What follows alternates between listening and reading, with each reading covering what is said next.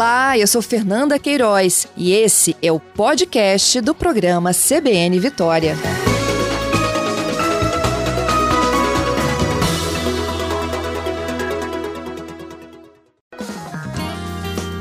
CBN Imposto de Renda 2022.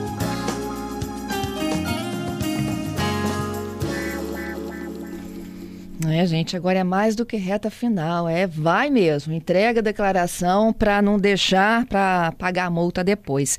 Vamos falar um pouquinho sobre imposto de renda? Quem está conosco hoje é a Paula Antonella, vice-presidente do Conselho Regional de Contabilidade aqui no Espírito Santo. Se você tem imposto de renda a pagar, qual que é a melhor opção, hein? Pagar à vista ou parcelado? Paula, bom dia. Olá, Fernanda, bom dia, bom dia, ouvintes. Paula, conta pra gente. É, eu imagino que vocês estão trabalhando a todo vapor, né? Essa é a semana que o pessoal começa a correr. Essa é a semana, hoje a gente chama assim, é o dia D. Falta uma semana, então a gente já fala, ó, uma, dia D, tem que correr, tem que entregar. É, a Receita Federal, inclusive, emitiu aí agora uma, uma prévia, né? Foram entregues cerca de 24 milhões de declarações. É um pouquinho mais de 24 e eles estão esperando 34 milhões, né? Então ainda está faltando um, um pouquinho, está faltando aí cerca de 10 milhões de declarações a serem entregues. E agora o pessoal, a gente precisa correr realmente e entregar essas declarações. Uhum. E quem não entregar já, já, já entra no, no primeiro de junho sabendo que paga multa. Isso. É, tem uma multa mínima, né? Que é para quem for obrigado a entregar, a multa mínima é de 165 reais. E se você tiver imposto a pagar, é um percentual do seu imposto a pagar. Então, realmente, a gente sempre fala, ai, procurem um contador, o contador, é, atrasei minha declaração, eu não consegui entregar, entregue de qualquer forma, com a informação que você tiver. Esse ano, né, como todos sabem, você já falou várias vezes aqui, Fernanda, é, tem, existe a declaração pré-preenchida, que o contribuinte pode obter, e com essa declaração pré-preenchida, ele pode entregar pelo menos uma prévia da declaração de imposto de renda. Então, é importante cumprir a obrigação e, a qualquer tempo, o contribuinte, né, o ouvinte, pode retificar essa declaração. Então, o importante é a gente cumprir essa obrigação essa semana agora. Uhum. Olha só, eu tenho um número de ontem à tarde da Receita aqui para o Espírito Santo. 479.492 contribuintes já entregaram sua declaração. Nossa. É, mas ainda está faltando um pouquinho, né, Fernanda? Tá, tá. Eles tinham uma expectativa de mais de 600 mil, né? Pois é. Então, nós temos aí 200 mil capixabas para cumprir essa obrigação. Isso aí. E aí, quem tem imposto a pagar? Parcela ou à vista? Então, é, é possível, né? O programa permite o parcelamento em até oito parcelas. Então, é importante o ouvinte analisar o que, que ele vai escolher. Pode pagar à vista. Quem for pagar à vista, o vencimento é no último dia, né? Então, é no dia 31 de maio. A gente sabe também que este ano tem opções de eu fazer o pagamento com emissão do boleto ou fazer o pagamento por meio de PIX. Mas quem quiser também pode parcelar só que este parcelamento é muito importante a gente chamar a atenção que ele tem a incidência de juros. Então, resolvi parcelar meu imposto. Primeira regra, a cota do parcelamento não pode ser menor que 50 reais. Então, essa é a primeira regra. A segunda regra, a partir da segunda parcela, quer dizer, então a primeira agora, 31 de maio, eu pago sem juros, a partir da segunda, do dia 30 de junho, eu já tenho imposto e tenho juros. Esse juros já é de 1%. E a partir da terceira, pessoal, então, quer dizer, quem escolher parcelar em mais de três vezes, além de 1% da terceira, ainda tem a taxa Selic. Então, Fernanda, assim, é, a gente chama muita atenção para isso, porque a taxa Selic, a gente sabe também, tem aumentado, né? A taxa Selic nossa de abril foi quase 1%, 0,83%.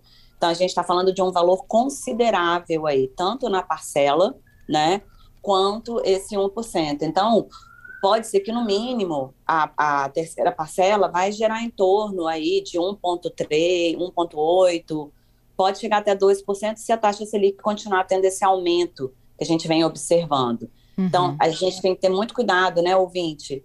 Se puder, a gente sempre aconselha, pague à vista. Mas às vezes a pessoa não pode, não tem condição, a gente sabe, está difícil aí para todo mundo. É necessário fazer o parcelamento?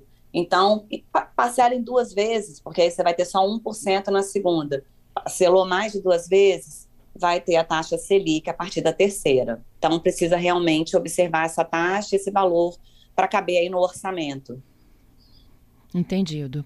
O, o Paula, é, daqui a pouquinho também eles vão abrir o primeiro lote, né, de restituição. Como é que a gente faz a consulta? Exatamente. A Receita Federal vai abrir hoje, a partir das 10 horas. Eu acabei de fazer a consulta que ainda não está disponível, cinco minutinhos vai estar disponível. A restituição do imposto de renda. Ao todo serão beneficiados mais de 3 milhões de contribuintes, são 6 bilhões de reais que serão disponibilizados pela Receita Federal, e você pode fazer a sua consulta no site da Receita Federal. Então, você entra lá em. Eu vi até que você falou um pouquinho antes, né, hoje mais cedo. Entra no site da Receita Federal, Meu Imposto de Renda, consulta. Essa é uma consulta simplificada.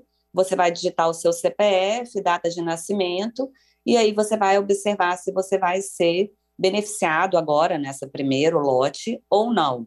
Lembrando que esse primeiro lote existe umas prioridades, né? Idosos acima de 80 anos, contribuintes entre 60 e 79 anos, mas um número menor, é, o contribuintes com alguma deficiência física ou moléstia grave e realmente aqueles que têm a maior fonte de renda, seja o magistério. Então, esses são os beneficiados agora, né, que possuem uma prioridade legal, e aí você pode consultar.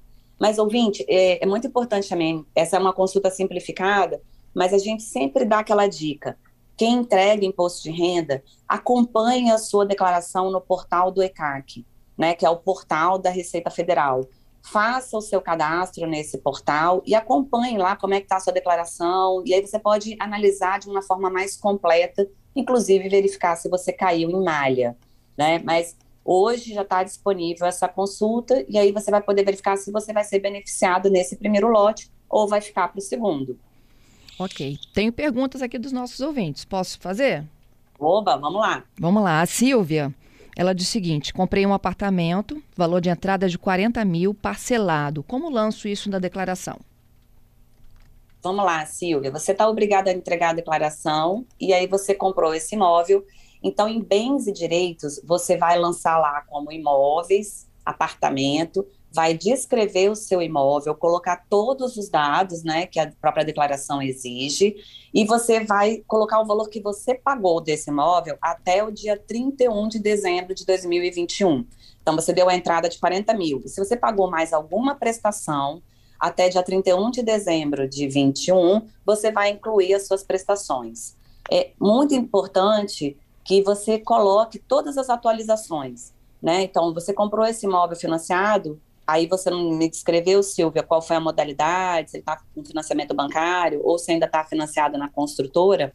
Então, é importante que todo ano você faça a atualização do, seu, do valor do seu imóvel com tudo que você pagou e com todas as despesas que você está arcando desse imóvel, inclusive os juros, não só o valor principal, porque se você provavelmente parcelou, né, tá, tem juros aí. Então, você pode adicionar ao valor tudo que você pagou durante o ano. Então, lança lá em bens e direitos.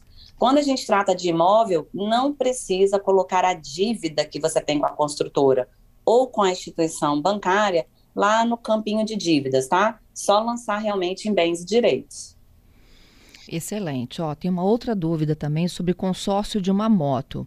Dei o primeiro lance, e já tirou a moto, inclusive. Coloco como consórcio contemplado? Existe essa opção? Existe, existe. Olha, dentro lá do bens e direitos, a gente tem o consórcio não contemplado, né? Quando você está pagando um consórcio, e aí você vai lançando ali todo ano também todas as prestações desse consórcio que você pagou, e existe o consórcio contemplado. Como você já tirou a moto, mesma coisa que a gente conversou antes, tem que lançar lá no bens e direitos tem lá bens móveis e aí tem veículos, né? E aí você vai descrever a sua moto, lembrando que esse ano no, nos veículos é obrigado a lançar o Renavan. Eu não consigo nem entregar minha declaração, viu? Se eu não lançar o Renavan, dá um erro. Então tem que lançar o Renavan da moto, descreve a moto e coloca o valor que você pagou da moto. Aí tem que verificar como é que foi a modalidade do consórcio. Se ainda está pagando como consórcio contemplado, lançar consórcio no valor da moto, somar ao valor da moto. Se virou uma dívida, neste caso, virou uma dívida bancária, coloca o valor total da moto e lá em dívida coloca lá o financiamento de veículos junto com a instituição bancária. Uhum. E tem a Jaqueline. Acho que deu para entender, né, Fernanda? Eu consegui. A Jaqueline tem também uma dúvida. Ela é, declaração de dependente no imposto de renda. Ela tem uma união estável. Pode declarar como companheiro? Pode. A como dependente que... dela, perdão. É, a gente tem que sempre lembrar, é, Jaqueline, daquelas regras do dependente, né? Quem pode ser meu dependente? Os filhos até, vi, filhos enteados até 21 anos, o companheiro, né, companheira que eu tenho união estável há mais de cinco anos, ou que eu seja efetivamente casada ou tenha a união estável registrada em cartório. Então, ah, eu tenho uma noiva, eu tenho um, um, um, companheiro que eu divido, mas tem menos a casa, mas tem menos de um ano. Não pode ser meu dependente. Então a gente tem que lembrar: tem união estável há mais de cinco anos ou menos de cinco anos e teve filhos. Aí neste caso eu posso lançar meu companheiro como dependente. Uniões homoafetivas a mesma regra. Né? Então, sempre quando se tratar de companheiro, a gente tem que lembrar dessa, dessa regra. Ou é casado, já no papel, no cartório, ou tenho já filhos, ou tem que ter mais de cinco anos de união. E aí, neste caso, eu posso lançá-lo como dependente. Importante lembrar, Jaqueline, se o seu companheiro teve renda, você também deve lançar os rendimentos do seu companheiro, né? Não é só o seu, tem que lançar o seu rendimento. E eu lançando o meu dependente, todos os rendimentos do meu dependente também devem ser lançados na declaração de imposto de renda. Excelente, Paula. É, o Giovanni diz que não conseguiu localizar na declaração indenização por causa trabalhista e não tributáveis. A pergunta dele é a mesma coisa que indenização trabalhista? Por causa trabalhista e indenização trabalhista. É isso aí. Então vamos lá, Giovanni. Então você tem que verificar dentro do seu processo trabalhista, pode até pedir ajuda, né, ao seu advogado e, ou ao seu contador, que geralmente o processo trabalhista ele é dividido em duas partes, né? Então, uma parte do processo trabalhista a gente chama de indenizações. O que, que são essas indenizações? É a parte do seu FGTS, é o seu 13 terceiro, é, entendeu? É, danos morais ou danos, indenizações por danos materiais ou morais, ou o valor da rescisão. Esse bloco que a gente chama é rendimento isento. Então, você tem lá, assim, no rendimento isento, eu vou até te falar o código, que é o código, né, vai ter um código 4, que é a indenização por rescisão. Esse é rendimento isento. Uma outra parte, Giovanni, do seu, do seu processo aí, ele não é rendimento isento, ele é verba trabalhista, que a gente chama. E aí, nesse caso, ele é rendimento recebido acumuladamente. Tem um, um item na declaração de imposto de renda, rendimentos recebidos acumuladamente, que você vai lançar lá o valor da sua verba, porque ele é tributado. Ah, mas você, o processo refere-se a 24 meses. Você vai especificar lá o quantidade de meses que você recebeu, o valor, e às vezes até se já teve imposto de renda retido na fonte desses valores recebidos. É muito importante fazer a separação desses rendimentos. Ok, temos mais uma do Carlos. O Carlos, ele é motorista de aplicativo. E a pergunta dele é a seguinte: preciso declarar o veículo financiado? Sim, Carlos. Se você já é obrigado a declarar o imposto de renda, né?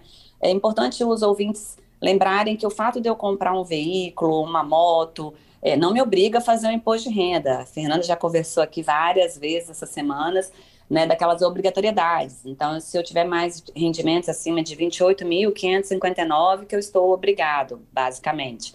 Mas, aí, bem, se você já é obrigado, comprou um veículo financiado, deve lançar sim todos os seus bens, né? veículos, contas bancárias, os saldos lá em bens e direitos. Então você vai lançar lá em bens o seu veículo, descrever e lançar o valor que você já pagou do veículo até 31 de dezembro de 21. Uhum.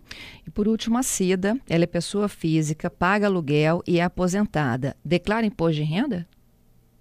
Cida, você só vai ser obrigada a declarar, você tem que verificar se você se encaixa lá naqueles itens de obrigatoriedade. Então, tem que verificar se na sua aposentadoria é, o seu rendimento tributado ele é acima de R$ 28.559 o fato de você pagar aluguel não te obriga, e se você tem bens acima de 300 mil reais. Então, se é, pega o seu informe de imposto de renda, tem no site do meu INSS, ou se você for no informe de rendimentos para o INSS, você consegue, com seu código, com seu número de benefício, tirar esse informe e verifica lá se o seu rendimento tributado ultrapassa. Porque a gente tem que lembrar que o aposentado acima de 65 anos, né, Fernanda, ele tem uma parcela da aposentadoria dele que é isenta. Então, se o seu rendimento isento não for mais de 40 mil, né, e se seu rendimento tributado não for mais de 28.559, não está obrigada a fazer a entrega da declaração de imposto de renda. Observa se você não se encaixa nos outros critérios, que é o de bens acima de 300 mil. Também no site da Receita Federal, lá no meu imposto de renda, tem bem resumido a, as obrigatoriedades, né? Mas basicamente são essas. Paula, muito obrigada, viu, por ficar conosco aqui mais uns minutinhos, mas não deixar ninguém com dúvidas. Isso aí, ouvintes, vamos lá, última semana. A gente, né, a CBN sempre está aí tirando nossas dúvidas e o Conselho também de Contabilidade está à disposição. Vamos lá para a reta final. Reta final. Até terça que vem, então. Até terça.